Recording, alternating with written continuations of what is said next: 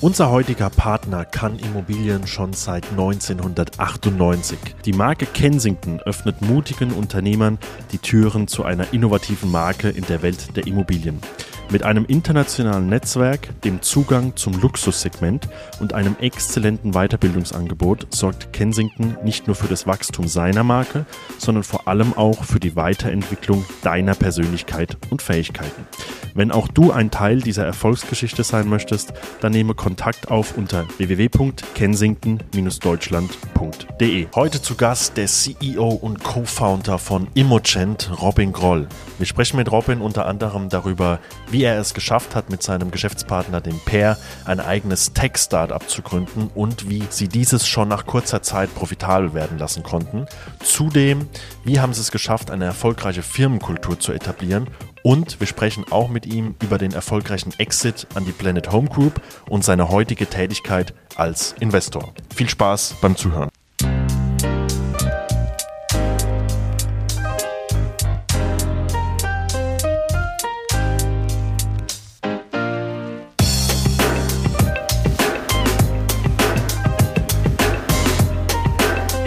Ja, lieber Robin, herzlich willkommen zum Makler-Podcast. Schön, dass du dir die Zeit nimmst. Fabian, wunderschönen guten Morgen. Ich danke dir für die Einladung. Robin, wir steigen immer ein in die, ähm, in die Interviews, dass sich der Interviewgast einmal ganz kurz selbst vorstellt. Von daher, hol uns doch mal ab. Wer bist du? Was machst du? Wo kommst du her? Ja, sehr gerne.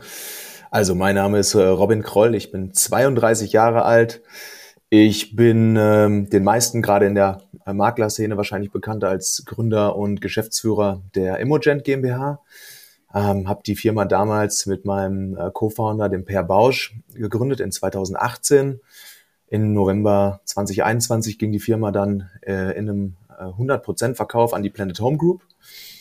Und ähm, ich bin darüber hinaus sehr unternehmerisch aktiv. Also ich, ich liebe das Unternehmertum, sagen wir mal so. Ja. Ähm, habe verschiedene Investments getätigt als Business Angel, schaue mir viele Deals an, bin allgemein sehr interessiert, gar nicht nur im Hinblick auf die Immobilienbranche, ähm, sondern auch deutlich darüber hinaus generell in der Startup-Szene. Ja, ich fungiere da als Mentor für Startups. Ähm, ich liebe es nebenbei, Vorträge oder Masterclasses äh, zu bestimmten Themen, äh, Teilbereichen der Startup-Gründung zu geben, aus meinen Erfahrungen zu erzählen und auch insbesondere, das ist echt sehr wichtig, ähm, Wissen, Erfahrungen weiterzugeben. Also man macht äh, auf so einer Startup-Reise zwangsläufig viele Erfahrungen, insbesondere natürlich auch nicht nur gute.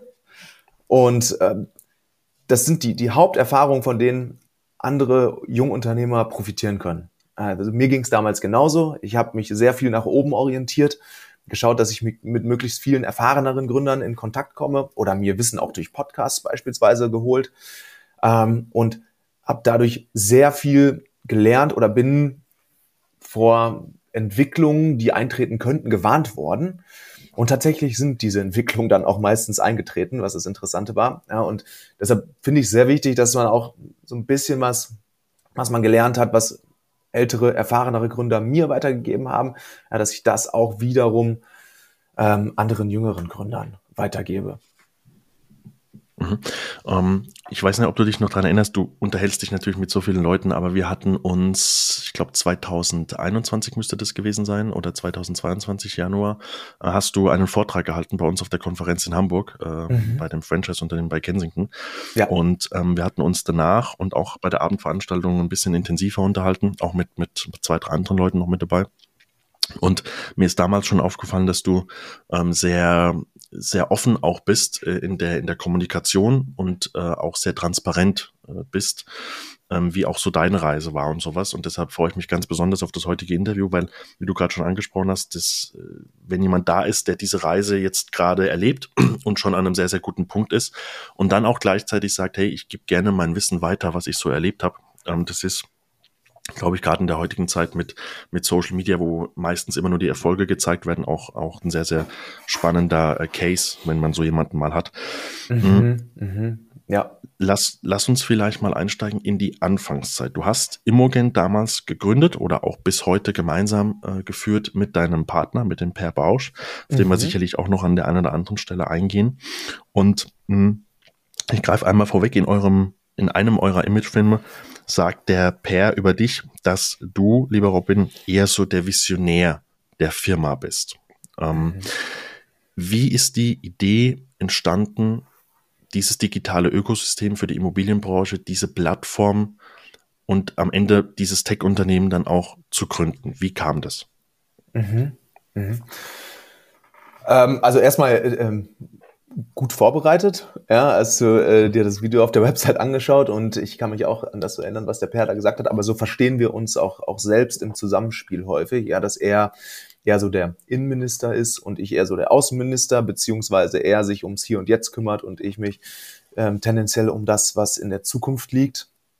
Ähm, und ähm, das stimmt auch, das trifft auch auf mich zu und das hat auch damit zu tun, dass ich generell mich gerne mit Themen beschäftige, die in der Zukunft liegen und ja, ein bisschen Abneigung verspüre ähm, gegenüber Kleinstarbeit, Feinstarbeit, die ihm hier und jetzt da, äh, stattfindet. Natürlich kommt man nicht ohne aus, das ist mir auch bewusst, aber äh, so ticke ich nun mal. Ähm, und es ist auch ein Thema, das mir sehr am Herzen liegt, muss ich sagen, weil ich glaube, dass gerade äh, wir in, in Deutschland oder auch jetzt in, in Ostwestfalen beispielsweise in der äh, Region, wo die Imogen sitzt, ähm, dass es dort extremst starke Unternehmen gibt, einen extrem starken Mittelstand, Weltmarktführer, dass es aber dennoch häufig daran fehlt, eine große Vision aufzubauen, Leute mit auf eine Reise zu nehmen. Ja, ähm, und damit meine ich nicht nur ähm, irgendwelche Shareholder, die man jetzt von der Vision überzeugt oder Banken, von denen man Geld möchte, sondern eben Mitarbeiter, Kunden, eigentlich alle, alle Stakeholder, mit denen man zu tun hat, dass man die mit auf eine Reise nimmt und dafür eignet sich eine Vision sehr, sehr gut und das fängt auch an, an Spaß zu machen, wenn man auch an Warum hat, wofür mache ich das ja eigentlich, warum und, und wo wollen wir eigentlich hin. Also das, das ist etwas, was, wofür ich wirklich stehe, wo ich auch ähm, gerne äh, Feedback gebe oder mich gerne zu austausche, wenn es andere Unternehmen gibt, die, die an sowas arbeiten möchten.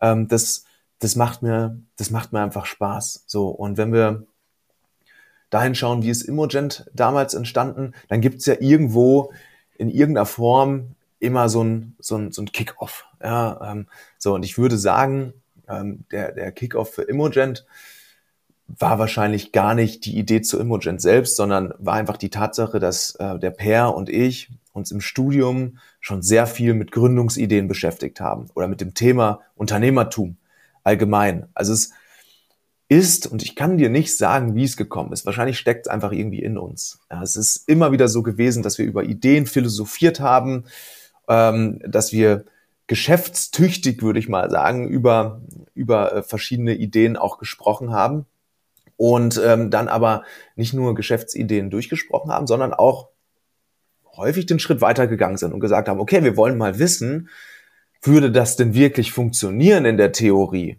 Ja, und da waren ganz unterschiedlichste Ideen dabei, von wirklich so, ich sag mal, so No-Brainern wie Snackautomaten aufstellen, bis hin zu ähm, modernen Ansätzen wie ähm, eigentlich so eine, so, ich will mal sagen, so eine Art Airbnb für Carsharing. Ja, also wie kann jede einzelne mhm. Privatperson theoretisch sein Auto in den Pool geben und dann Sharing ähm, anbieten für dieses Fahrzeug. Äh, also von bis war wirklich vieles dabei. Ähm, so, und ich würde sagen, das war wahrscheinlich so der Punkt, an dem für uns vielleicht auch noch unterbewusst klar wurde, irgendwann wird es wahrscheinlich ins Unternehmertum gehen in irgendeiner Form. So, ähm, der Grund, warum wir während des Studiums jetzt noch nichts gegründet haben, wahrscheinlich hätten wir das sonst gemacht, ist eigentlich gewesen, dass ähm, standardmäßig, wie es in so einem Studium ist, der eine ins Ausland gegangen ist, dann kam der wieder, dann ist der andere ins Ausland gegangen, ja, dann äh, kam der wieder, dann ist wieder der andere weggegangen. Also es war, man war schon sehr viel unterwegs einfach und wollte ja auch ähm, das, was man dort mal begonnen hat, äh, abschließen.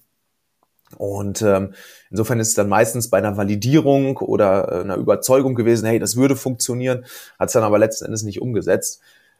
Ich glaube, der Beweis dafür, dass der Weg damit aber eigentlich geebnet war, der liegt darin, dass dann wirklich unmittelbar mit Abschluss des Studiums wir beide in die Gründung gegangen sind. Ja, und ähm, der, der initiale Anstoß kam durch, ja, durch, durch eine Art Hackathon an der Universität Paderborn. Also ein Format, in dem, in, in, in der, in diesem ein Fall jetzt ein Unternehmen, das war damals die Quanto AG, ähm, Mitarbeiter an die Uni gebracht hat. Dort äh, sind Studenten dazugekommen aus einem Kurs, der glaube ich Entrepreneurship oder so ähnlich hieß. Ja, und aus Mitarbeitern und Studenten sind dann Teams geformt worden und die sollten über mehrere Tage hinweg in, einem Hackathon, also wirklich ähm, sehr schnell mit kurzen Iterationen in Gruppenarbeit, neue Geschäftsideen generieren, die irgendwo im Dunstkreis dieses Unternehmens, der Quanto AG, liegen. So, und die Quanto AG ist äh, eine IT-Beratung, ähm, heißen mittlerweile nicht mehr so, ähm, mit Schwerpunkt SAP und stark unterwegs im Baufinanzierungsbereich. Also viele Kunden, ähm, die, die große Baufinanzierer sind. Und da ist die Idee zu Imogen dann entstanden in diesem Hackathon, ähm, an, an, dem hat nämlich der Per teilgenommen, ja, im Rahmen seines Studiums. Ähm, ich war gar nicht dabei am Anfang. Ja, jetzt müsste man ja sagen, komisch, der Visionär war nicht dabei, aber ich glaube, es ist ganz häufig so, dass so eine initiale Idee, das ist zumindest meine, mein Verständnis, die kommt häufig eher durch Zufall. Ja, die, die, du kannst dich natürlich hinsetzen, weißes Blatt, an die Wand hängen und sagen so, wir finden jetzt eine Idee. Und ich kenne auch Gründer, die haben das gemacht, die sind auch extrem erfolgreich damit geworden. Ähm, aber oftmals ist es dann doch nicht dieser Weg, der zu einer Gründung führt, sondern eben ähm, einfach ein Streben in eine bestimmte Richtung, ein Streben in Richtung Gründung, in Richtung Unternehmertum. Ähm, und so war es dann eben auch bei uns. Ja, ähm, per hat mit seinem Team diesen Hackathon gewonnen. So, einer der, der Vorstandsmitglieder von der Quanto AG hat dann gesagt, cooler Typ, coole Idee. Ähm, wenn ihr wollt, lasst uns das doch mal umsetzen. So, dann bekommt ihr mal ein bisschen Startkapital und äh, wir sind erster Investor und dann geht's los. Und hat Per gesagt, gut, dann brauche ich ein Team jetzt. Ja, also klar gab es dann ein Team damals in diesem Hackathon. Ja, es war aber natürlich zusammengewürfelt und auch nicht alle wollten dabei sein und wollten unbedingt ein Unternehmen gründen.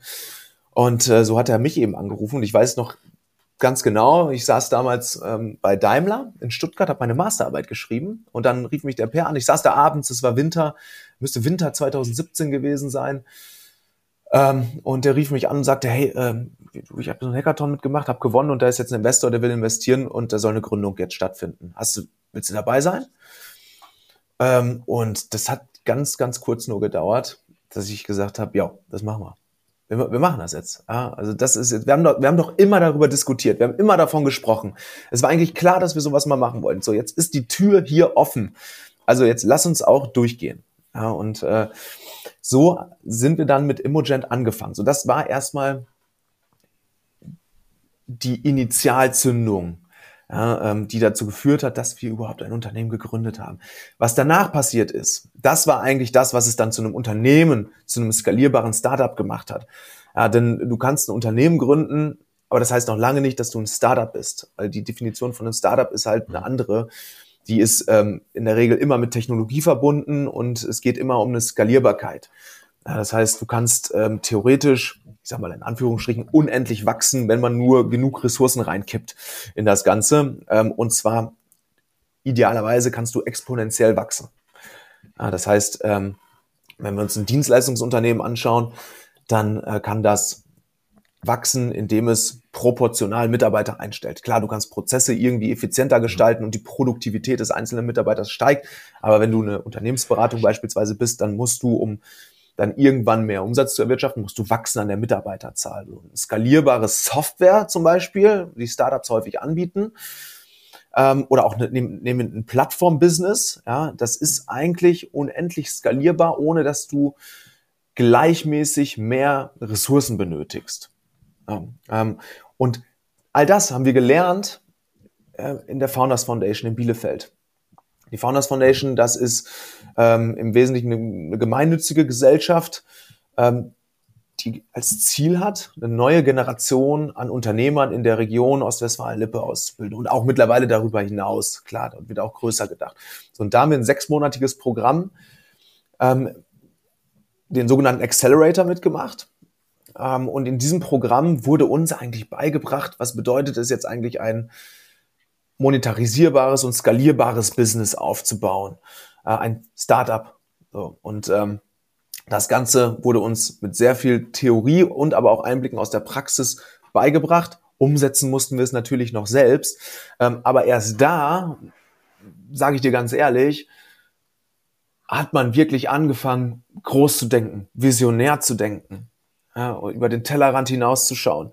Und erst da ähm, habe ich überhaupt verstanden, was ein digitales Ökosystem ist, wie, wie ein digitales Ökosystem funktioniert, warum wir alle mittlerweile in digitalen Ökosystemen leben und arbeiten. Und ähm, was die Möglichkeiten sind. Und wie wir natürlich dann auch letzten Endes Unternehmen in der Immobilienbranche speziell jetzt dabei helfen können, ähm, in diesem Zeitalter der digitalen Ökosysteme mitzuhalten oder sogar noch davon zu profitieren. Das war eigentlich der Startpunkt äh, von Immogent und äh, unsere Reise überhaupt erstmal hin äh, zu einer Geschäftsidee und hin dann zu der Gründung eines Startups. Mhm. Ähm, also erstmal vielen Dank für die, äh, für die Ausführung. Also die, die Story an sich habe ich jetzt natürlich auch noch nicht gekannt, äh, wie das Ganze entstanden ist. Ähm, so, so in dem Detail. Ähm, dass, dass das irgendwie bei, bei dem Event dann quasi rauskam. Ähm, jetzt, jetzt hat der, hat der Per dich angerufen, Dezember 2017, roundabout. Ähm, du hast laut LinkedIn, äh, hast du drinstehen, ähm, Juli 2018 ging es dann im Prinzip los mit, mit Emocent. Mhm. Ihr, ihr hattet von Anfang an, so habe ich es jetzt verstanden, quasi den ersten Investor äh, im, im Sinne von, von Quanto oder, oder einem, einem der, der Vorstandsmitglieder von dort ähm, mit an Bord. Und jetzt hast du uns gerade auch ein bisschen mal erklärt, was die Definition eigentlich von einem Startup ist. Es ist auch sehr spannend, das quasi von einem Startup-Gründer selbst auch mal zu hören, was die, was die letztendliche Definition, Definition dann im, im Kern ist. Mhm. Mhm.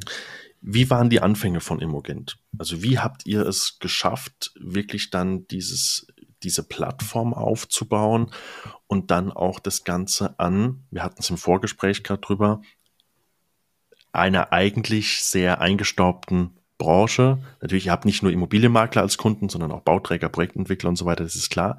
Aber wie habt ihr es geschafft, dieses ganze, diese ganze Idee auch wirklich in den Markt zu bringen? Im Grunde muss man, glaube ich, dann die Geschichte von, von Immogent auch in mehrere Phasen unterteilen.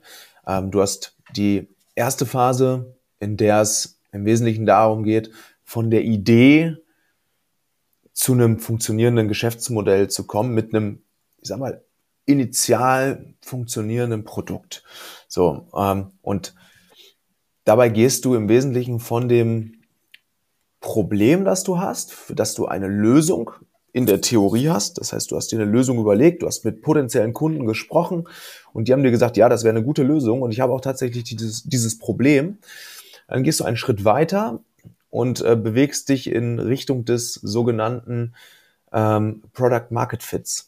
Ja, und Product Market Fit bedeutet eigentlich, dass dein Produkt äh, sehr passend zugeschnitten ist auf den Markt, den du adressierst. Ähm, und zwar so, das hat ein Mentor von mir damals häufig gesagt, dass es im Grunde von den Kunden aus dem Regal gerissen wird. Also dass äh, Kunden wirklich idealerweise sagen, wenn, wenn das Produkt jetzt weg wäre, dann könnte ich eigentlich, dann könnte ich nicht mehr leben. So. Ähm, und wie funktioniert das, sich in, in so eine Richtung dann erstmal zu äh, bewegen? Das läuft tatsächlich in sehr vielen kleinen Iterationen. Also du baust einen ähm, sogenannten MVP. Ja, das ist so das, das ähm, kleinstmögliche Produkt, das du bauen kannst, das aber schon ausreicht, um dem Kunden zu zeigen, was deine Lösung sein soll, aber sehr einfach gebaut, ja, so dass du wirklich erstes Kundenfeedback einholen kannst und von da gehst du in vielen kleinen Iterationen vor und entwickelst das Produkt weiter ähm, und holst dir permanent Feedback ein, ähm, ob diese ja, Neuentwicklung, Weiterentwicklung, die du jetzt in den letzten x Tagen ähm, vollzogen hast, ob die deinen Kunden noch zufriedener macht oder das Problem noch besser lösen. Und dabei findet man dann in der Regel ähm, so bestimmte, ähm, ich sag mal, äh, Barrieren, die den Kunden noch davon abhalten, dein Produkt so richtig gut zu finden. Und du musst dann halt Wege finden, wie du das Produkt weiterentwickelst, um diese Barrieren, ähm, ja, um die zu übersteigen. ähm, oder die Barrieren wegzuräumen. Und auf der anderen Seite findest du auch ähm, ja, Features, die den Kunden nochmal zusätzlich motivieren, deine Lösung zu nutzen. Also einmal gibt's die, die negativen Ablehnungsgründe von einem Kunden.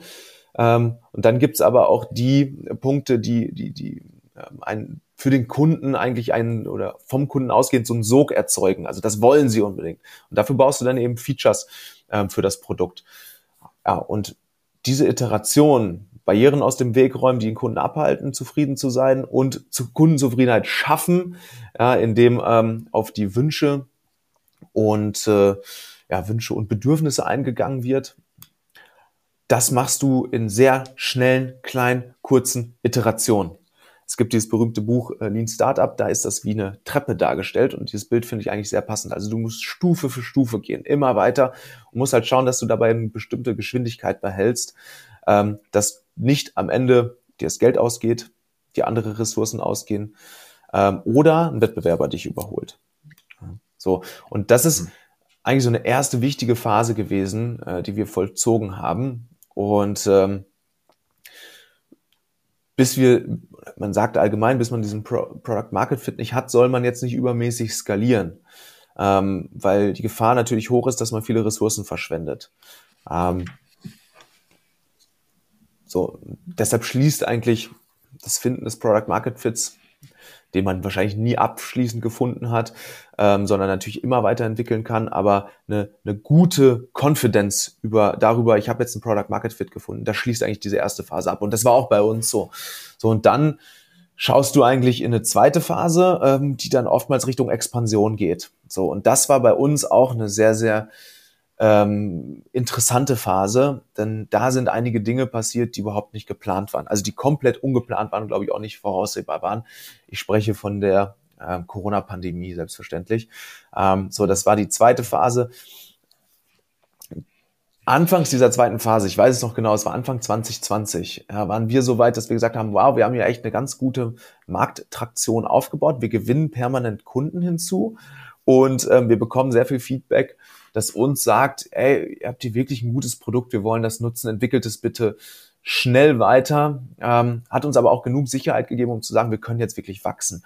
So und das geht dann oftmals mit einer Finanzierung einher, weil du brauchst nämlich Mittel, um ähm, um, um ja, überproportional wachsen zu können. Das funktioniert organisch in der Regel sehr schwierig. So und dann sind wir auch auf die Suche gegangen, neue Investoren zu finden für die Firma haben dort auch erste Erfolge gefeiert. Ähm, und mit, ich würde sagen, mit dem Startschuss in den nächsten Sprint, in dem wir wirklich sehr stark wachsen wollten, kam eigentlich der Lockdown, der Corona-Lockdown. Es war ja im März 2020, wenn ich mich richtig zurückerinnere. Ähm, und das ja. war tatsächlich, das, das hat wirklich vieles auf den Kopf gestellt, muss man sagen. Das war eine extrem wichtige Phase, ähm, in der wir sehr, sehr, sehr viel gelernt haben. Weil du hast ja die Situation gehabt, dass von jetzt auf gleich innerhalb unserer Kundschaft maximale Verunsicherung herrschte. Also Kundschaft, Makler, Bauträger, Projektentwickler, so man, man konnte erstmal keine Besichtigung mehr durchführen. So was einen Immobilienkauf oder Verkauf extrem erschwert. Ja, man muss, wusste nicht, wie lange dauert das jetzt, wie lange hält das an. Ähm, man wusste auch nicht, brechen Märkte jetzt komplett zusammen. Am Anfang war das ja so. Aktienkurse sind ja dramatisch abgestürzt, ähm, nachdem dann eine enorme Rallye kam im Anschluss. Ähm, aber zuerst war mal maximale Verunsicherung da und das hat sich auch auf Investoren übertragen, sodass für uns eine, eine große Finanzierungsrunde, so wie wir sie eigentlich geplant hatten, erstmal in weite Ferne gerückt ist. Ähm, das war echt herausfordernd. Ähm, so, und man, man, man kann das fast wie so eine dunkle Kraft sehen, die auf einen zukommt. Ja, wirklich so ein Schatten, der dir entgegenkommt. Ähm, und wir haben dann echt so, so böse Kräfte zu spüren bekommen. Das muss man schon wirklich so sagen. Aber wir haben auch unseren weißen Ritter gefunden, ja, wenn man uns mal so äh, formulieren soll. Ähm, wir haben nämlich gute Kennzahlen gehabt und wir waren auch nicht weit von der Profitabilität entfernt, so dass wir eben wussten, wir können auch in dieser super schwierigen Situation die Profitabilität der Firma erreichen. Ähm, und das haben wir dann eben auch getan, ja, sodass eben aus diesen ja, sehr kühnen Wachstumsambitionen in erster Linie dann der Wunsch nach Profitabilität in den Vordergrund rückte. Ähm, wir haben dann nochmal einen ähm, Investor mit einem relativ kleinen Ticket ähm, aufgenommen ähm, und haben dann es aber geschafft, tatsächlich Anfang 2021 in die Profitabilität zu rutschen. Und das war echt schön. Das war wie so ein warmer Sonnenstrahl am Morgen. Ja, wenn du erkennst, dass du aus eigener Kraft, ja, im, im Wesentlichen schon aus eigener Kraft, ähm, deine Ausgangslage stark verbessern kannst, das, das tut gut. Und das war wichtig in der Phase. Und so haben wir es, glaube ich, geschafft mit, mit einem echt sehr, sehr starken Teamzusammenhalt. Ähm, das, glaube ich, muss man ganz klar voranstellen. Also mit einem sehr harmonischen und ähm, sich der Situation stellendem Team. Ähm, und aber auch mit, mit viel Anstrengung und ähm, Verlässlichkeit unserer eigenen Analysen haben wir es dann geschafft, in die Profitabilität zu gehen. Und äh, das war dann eben Anfang 2021, wo wir dann zu uns in die Augen schauen konnten und gesagt haben, ich glaube, wir haben diese Pandemie überlebt und haben es geschafft. Ja. Das war eine zweite sehr wichtige Phase. So, und dann sind wir Anfang 2021 so weit gewesen, dass wir eigentlich gesagt haben, okay, ähm, man hat jetzt ein sehr gutes Gefühl dafür, wie entwickelt sich eigentlich diese Pandemie hier weiter. Man wusste, das ist ziemlich sicher jetzt so nicht das Ende aller Zeiten. Ähm, es wird vielleicht nochmal Beschränkungen geben. Der Winter wird schwierig, aber ähm, es ist ganz klar Licht am Ende des Tunnels. Und man hat auch natürlich schon gesehen, wie die, wie die Märkte drauf sind, dass da wieder Aufbruchstimmung herrscht. Und für uns war es auch der Punkt, an dem wir gesagt haben, okay, jetzt können wir eigentlich unsere initiale Strategie ähm, des Wachstums, äh, auch des extern ähm, induzierten Wachstums wieder angehen. Und genau in dem Moment ist dann die Plant Home Group auf uns zugekommen und hat gesagt, hey, passt mal auf, ihr habt hier, wir, wir haben uns äh, euch angeschaut, ihr habt ein sehr interessantes äh, Modell, ihr würdet sehr gut in unser Konzept, in unsere Idee von der Zukunft passen. Da sind wir wieder beim Thema Vision. Ja, ähm, ihr würdet sehr gut in unsere Vision von der Zukunft passen. Ähm, sollen wir mal sprechen? Ja, und letzten Endes äh, hat es tatsächlich gut gepasst. Ja, also weiteres Wachstum wurde ermöglicht. Ähm, wir hatten die Möglichkeit, uns oder haben die Möglichkeit gesehen, uns in weitere Marktsegmente zu diversifizieren. Ähm, Tech Roadmap und Strategie stimmten überein. Also insgesamt herrschte dann eine gute gemeinsame Aufbruchstimmung, sodass wir dann gesagt haben, hey, das ist ein, das ist, glaube ich, ein guter Schritt, den wir jetzt gehen sollten. Hier zu diesem Zeitpunkt. Und ähm, das war dann, oder hat eigentlich die dritte Phase dann äh, eingeläutet, die, äh, ja, glaube ich, heute dann immer noch aktuell ist. Auch du willst in die Welt der Immobilien einsteigen und suchst nach dem perfekten Partner? Die internationale Marke Kensington ist dein innovativer Partner für Franchise-Nehmer und Makler. Mit dem starken Netzwerk und einer langjährigen Expertise bietet dir Kensington alles, was du für deinen Erfolg brauchst. Sei ein Teil dieser Erfolgsgeschichte und geh den nächsten Schritt in deiner Karriere. Weitere Informationen erhältst du unter www.kensington-karriere.de oder www.kensington-deutschland.de. Lass uns mal ganz kurz einen Schritt zurückgehen. Du hast gesagt, ihr habt es dann geschafft, aus eigener Kraft im Prinzip profitabel zu werden. Also ich bin jetzt nicht in der Startup-Szene drin, aber das, mhm. was man wahrscheinlich meistens so wahrnimmt, ich glaube, da bin ich nicht der Einzige, ist ja, dass sehr viele Startups sehr lange brauchen, damit sie überhaupt mal profitabel sind. Und ja. ähm, was ich, wenn ich mich mit Leuten unterhalte aus der, aus der Startup-Szene, dass das auch für viele Gründer zwar ein Wunsch ist, aber jetzt nicht Priorität eins ist, dass man jetzt relativ schnell profitabel wird, sondern dass man lieber eher wächst, wächst, wächst. Jetzt ja. habt ihr das dann doch sehr schnell aus eigener Kraft auch erreicht. Mhm. Ähm, war das für euch beide äh, wirklich auch, dass ihr gesagt habt, in der Phase, in der wir sind, wir, wir müssen das jetzt auch schaffen, damit wir noch interessanter werden für, für mögliche Investoren, weil eben die Phase gerade so ein bisschen undurchsichtig ist? Ähm, mhm. und, und, oder, oder was, was war der Hintergrund? Also war das für euch wirklich eine Priorität dann in dem Punkt, in dem, in dem Sinne auch? Ja.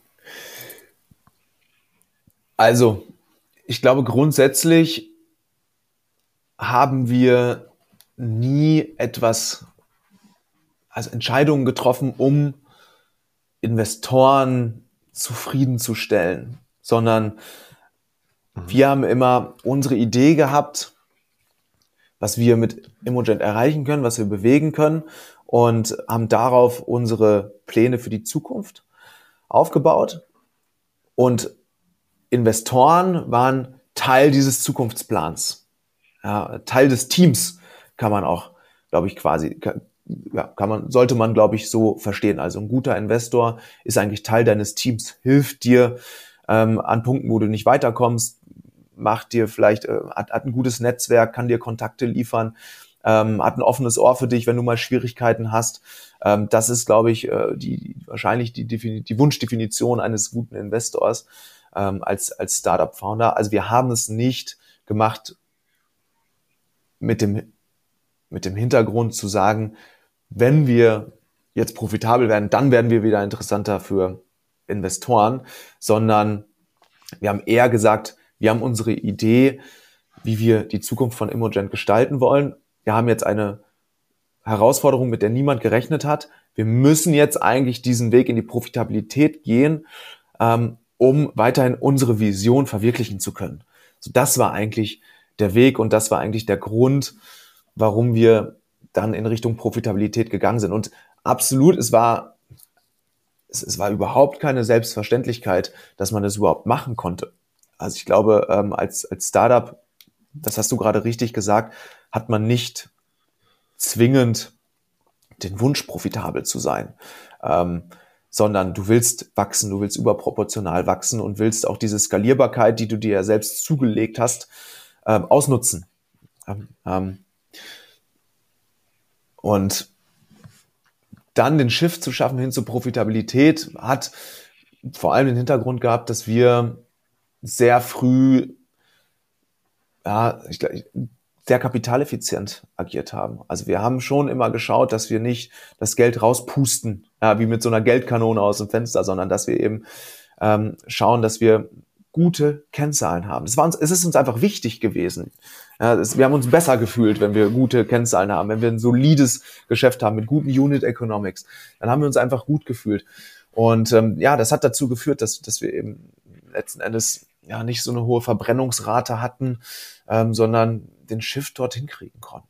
Das war schon, es war echt sehr, sehr wichtig. Und es war, am Ende hat es uns sehr gut getan, dass wir in dieser Situation waren. Ja, okay. Ähm, ich gehe mal davon aus, wenn ihr, wenn ihr dann die Plattform gegründet habt, äh, die muss ja auch gebaut werden und sowas. Also wahrscheinlich das erste große Invest war wahrscheinlich erstmal der, der Bau, die Programmierung von, von diesem ganzen äh, System. Mhm. Ähm, und danach folgt dann wahrscheinlich, klar, Mitarbeiter, Gehälter müssen gezahlt werden und so weiter, dass da dann der nächste große Punkt dann kommt. Mm, wenn ich mir so eure Mitarbeiter anschaue, ich kann jetzt natürlich nicht für jeden Einzelnen sprechen, aber da sind schon einige dabei, die sind, ähm, also wir jetzt sind, glaube ich, seit, seit März 2020 relativ genau mit der Pandemie, die du gerade angesprochen hast, sind wir, glaube ich, Kunde geworden. Mhm. Ähm, und äh, da sind viele bei euch auf der Seite, die waren damals auch schon dabei. Ja. Ähm, wie, ich kann da nur von mir aussprechen, wenn du und der Per, ihr wart Studenten, ihr habt euren Master gemacht, ihr wart dann, äh, ihr seid dann Gründer geworden, aber da ist man ja noch lange keine Führungskraft, man ist noch lange kein automatisch guter Chef. Wie waren da die Anfänge bei euch? Und wie habt ihr es hinbekommen, dass ihr diese Kultur erschaffen habt? Ich kann nur jedem den Imagefilm empfehlen, ist sehr, sehr spannend, sich das anzuschauen, äh, diese Kultur erschaffen habt, ähm, dass die Leute auch sagen, erstens, ich schließe mich den beiden Jungs an, ich teile die Vision und ich bleibe dann auch mit am Ball. Weil ich kann mir auch vorstellen, dass das natürlich als Mitarbeiter, dass es da auch Hoch- und Tiefphasen gibt. Ne? Man merkt es ja, wenn jetzt ein ja. Unternehmen neu gegründet wird, es geht hoch, dann geht es auch mal ein bisschen runter und sowas. Ähm, mhm. wie habt ihr das geschafft, dass ihr die Kultur so entwickelt habt, äh, wie es ja. heute ist? Ja, also erstmal kann ich dir absolut recht geben. Es gibt unfassbar viele Ups und Downs und teilweise am gleichen Tag. Ähm, das ist, es ist, es ist herausfordernd. Es ist nichts für schwache Nerven, ähm, Gründer zu sein und es ist sicherlich auch nichts für den maximal risikoaversen Charakter in einem Startup in der frühen Phase zu arbeiten. Das, glaube ich, muss man, muss man einfach so sagen. Die Unsicherheit ist eben ein bisschen größer. So, jetzt ist aber ja trotzdem die Frage, warum? Wir haben in Deutschland ja viele tolle Unternehmen. Also wirklich ähm, sensationell gute Unternehmen, die extrem gutes Geld zahlen ähm, und irgendwie auch interessante Sachen machen. Warum wollen dennoch gar nicht mal so wenige Mitarbeiter oder Menschen in einem Startup arbeiten? Was, was, was reizt sie daran? So, und ich glaube, man, man kennt das jetzt vielleicht aus, aus Filmen, die von Startups handeln. Ähm, man, man darf das, man darf das, glaube ich, nicht überbewerten, vor allem viele negative Geschichten, die da teilweise auch kommuniziert werden. Aber ich glaube, grundsätzlich darf man schon sagen, ähm, es ist diese, dieses Gefühl, an etwas Größerem mitzuarbeiten, etwas aufzubauen und so ein Warum zu haben, das jetzt nicht die Dividende für die Shareholder ist. Ja, das, das steht, glaube ich, über allem, dass man selbst das Gefühl hat, so, das macht, das hat erstmal, das, das hat Sinn und Zweck, was ich hier tue. Ich kann mich mit der Vision, die wir haben, kann ich mich identifizieren und, äh, und möchte daran auch mitarbeiten und kann vor allem auch, das ist das Zweite, was, glaube ich, sehr interessant ist an der Arbeit in einem Startup, ich kann mich enorm schnell weiterentwickeln. Und ich kann jedem da draußen, der jetzt sagt, ich, ich will eigentlich selbst nicht, nicht als Gründer oder als Selbstständiger arbeiten, ähm, ich möchte aber eine schnelle Entwicklung vollziehen, dem kann ich nur raten, ähm, geh in ein junges oder mittelaltes Startup, in dem noch sehr, sehr viel Dynamik herrscht und ähm, ja, mach da einfach mal die Reise mit ist, man kann in keinem Umfeld so viel lernen und so schnell wachsen, auch als Person selbst, auch in seiner Persönlichkeit selbst. Ähm, so, woher weiß ich das? Ich habe es A selbst erlebt, ja, natürlich. Ähm, ich habe es B aber auch viel Gefeedback bekommen. Ähm, und, und das ist etwas sehr, sehr Schönes. Und da kommen wir dann glaube ich, dahin, was, was macht's oder wie kommt es eigentlich, dass Mitarbeiter dann auch so lange dabei bleiben? Und ich bin sehr, sehr stolz darauf, dass wir eine extremst niedrige, niedrige Kündigungsquote haben bei uns. Ähm, das, es ist das Team, es ist der Zusammenhalt. Und ich glaube, da kann man jetzt, man kann da viel analysieren und drum herum reden, aber letzten Endes wird es immer wieder darauf zurückkommen. Und ich glaube, da, dass gerade Per und ich da am Anfang auch schon sehr stark darauf geachtet haben, dass wir ein ähm, ein Team zusammenstellen, das gut harmoniert.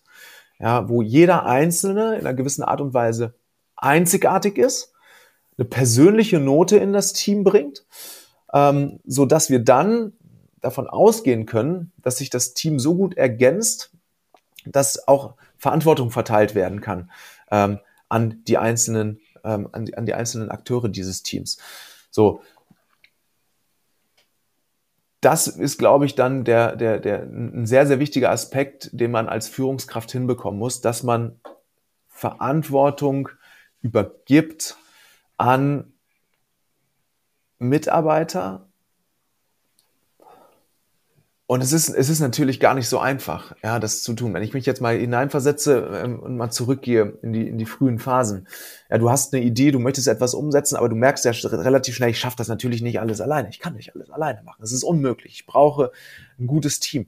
Ähm, und dann, ich weiß es noch sehr, sehr genau, die ersten Momente, in denen man dann Verantwortung mal übertragen hat, übergeben hat und dann gesehen hat, so, wow, das klappt ja. Es war ja auch für mich alles neu, ja, direkt nach dem Studium gegründet. Mhm. Ähm, aber dann zu sehen, wow, es klappt und offensichtlich motiviert es andere Menschen, wenn sie Vertrauen bekommen, und zwar ja mehr oder weniger bedingungsloses Vertrauen, also nicht nur geheucheltes Vertrauen, weil man eben Arbeit abgeben muss, sondern auch wirklich Vertrauen, das sich auch dadurch zeigt, wie ist die Reaktion von, von dir jetzt als Gründer oder als Führungskraft, wenn mal etwas nicht klappt, wenn man etwas, wenn, wenn das Vertrauen gegeben wurde, aber das Ergebnis nicht stimmt.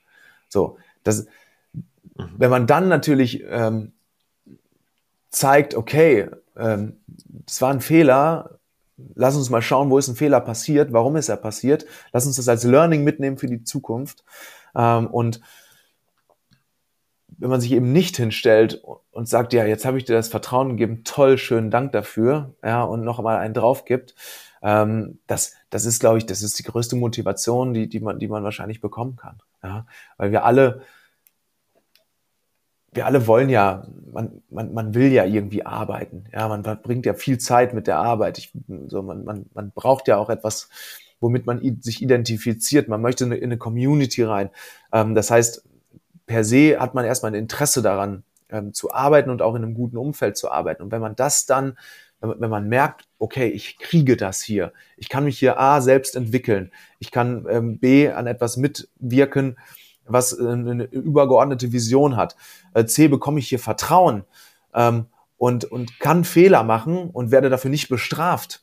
Ja, ich glaube, dieser Cocktail zusammen führt eben dazu, dass die Leute sagen, ja, ich, ich bin dabei und ich bleibe auch dabei. Ja, und ähm, das ist ja, wahrscheinlich der Schlüssel zum Erfolg von Startups. Und ich, ich bin auch der Meinung, viele etablierte Corporates sollten sich gewisse Aspekte der Arbeitsmentalität, der Arbeitsmoral und auch des Zusammenhalts in, in, in vielen Startups abschauen. Mhm. Mhm. Verstehe, verstehe, was du meinst, ja. Ähm, gab es da so eine, also die Frage, die sich mir stellt, hat sich das so einfach entwickelt, dass ihr natürlich klar zu zweit so eine gewisse Vorstellung habt, wie soll das bei uns ablaufen, wie wollen wir auch auftreten als Führungskräfte und sowas. Ähm, aber hat sich das so mehr oder weniger auch entwickelt, auch mit den Leuten, die vielleicht von Anfang an mit dabei waren? Oder sagt ihr, weil ich glaube, das Team, wenn man sich das anschaut, ist überwiegend relativ jung noch. Ne? Mhm. Also so jetzt ja. mal, ich sage jetzt mal so Anfang 30, Ende 20, so in dem, dem Bereich, mhm. so sieht es zumindest aus. Korrekt, ähm, ja. Hat sich das eher so entwickelt oder habt ihr von Anfang an gesagt oder habt ihr vielleicht auch von Investoren gesagt bekommen, passt auf, ich kann euch nur sagen, aus der Erfahrung heraus, achtet darauf, macht das so und so. Hm. Wie, wie, wie, wie war das? Also gab es so eine Blaupause oder eher eine, eine Entwicklung? ähm, Nein, also die eine Blaupause gab es nicht. Ja, also ich glaube, ähm, es, es gab bestimmte Aspekte, auf die man geachtet hat, allein weil man selbst wusste oder auch von anderen gehört hat, so ähm, es, es wird schwierige Phasen geben, in der alle zusammen, in, in denen alle zusammenhalten müssen und Gas geben müssen gemeinsam. Und da darf es halt nicht passieren, dass jemand außer ja, aus der Reihe tanzt und alle anderen mit runterzieht. So und deshalb haben wir natürlich schon sehr stark darauf geachtet, was, was ist so die Motivation, die wir sehen, überhaupt bei uns zu arbeiten. Ja, und dann, wenn du dann, ich glaube, ich habe das auch ähm, in, dem, in dem Video auf unserer Website äh, erzählt, ähm, wenn du dann jemanden hast, ähm, wie die Milena zum Beispiel, ja, die, ähm, die eine Absage von uns bekommen hat.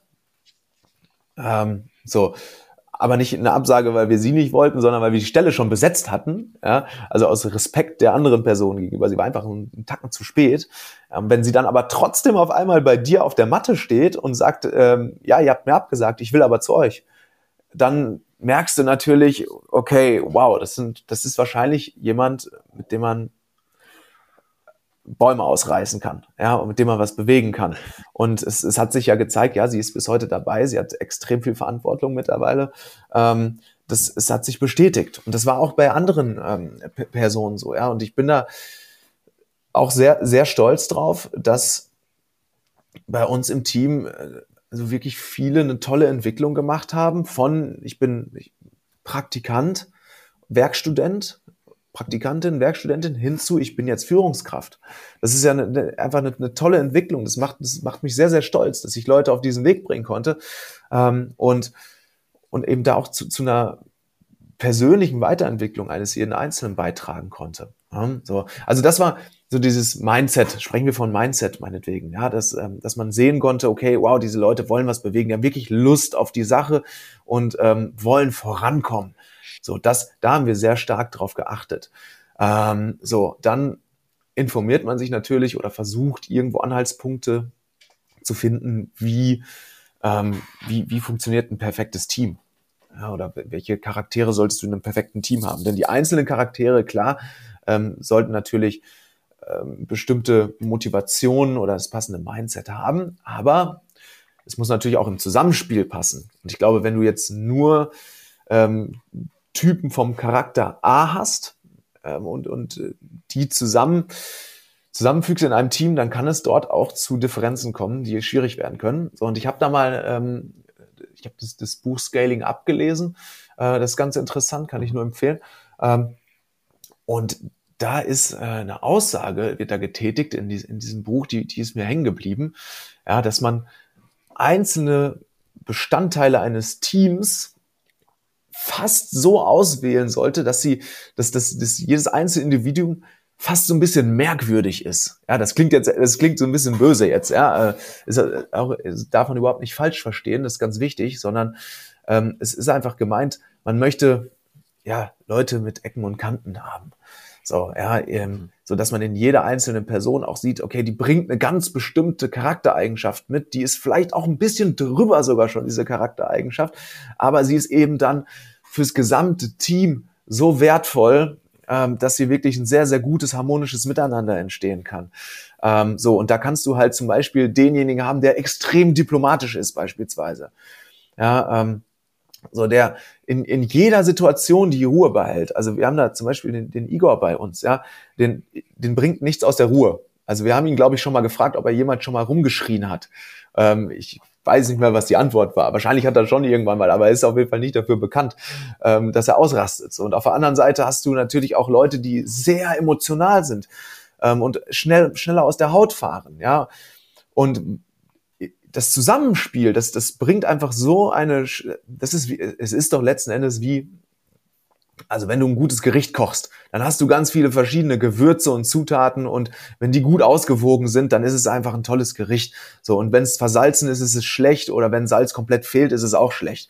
Ja, ähm, so ich glaube, so kann man sich vielleicht da eine Analogie schaffen.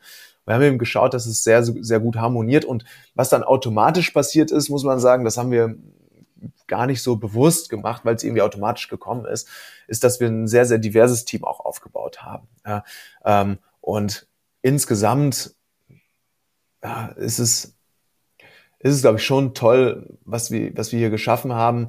Ähm, und umso mehr tut es natürlich weh, wenn auch ähm, über die Jahre hinweg mal die eine oder andere Person das Team verlässt. Ja, das tut dann auch genauso weh. Ja, aber letzten Endes kann ich es nur noch mal in den Vordergrund stellen. Ähm, das, das Team ähm, ist das, was ein Unternehmen zum Erfolg bringt. Da bin ich mir 100%ig sicher und es wird auch langfristig nur das zu einem Unternehmenserfolg äh, beitragen.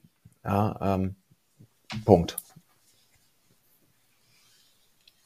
Wie viele Mitarbeiter arbeiten jetzt aktuell bei Immogent? Genau, also aktuell äh, sind 16 Personen bei uns äh, bei Immogent. Mhm. Und ähm, genau, die sind aufgeteilt auf eben die verschiedenen äh, Resorts oder Teams. Ja, du hast ähm, den Bereich Vertrieb, äh, Marketing, also alles nach extern heraus. Ähm, du hast aber natürlich einen sehr wichtigen Bereich bei uns, auch weil wir dann äh, am Ende ein Produkt haben, das eine Software ist.